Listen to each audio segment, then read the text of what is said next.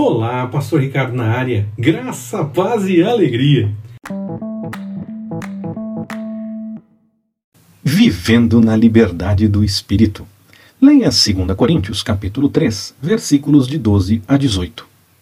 Fico inquieto quando as pessoas se preocupam mais com regrinhas que com a liberdade que temos no Senhor. Parece que temos mais compromisso com a lei que com a graça.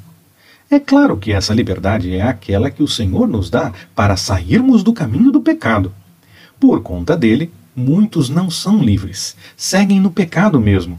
Mas com a direção do Espírito Santo, somos livres. Então, deixe de lado a necessidade de regrinhas e deixe o Espírito guiar sua vida de acordo com a vontade do Senhor. É muito melhor. Você busca isso?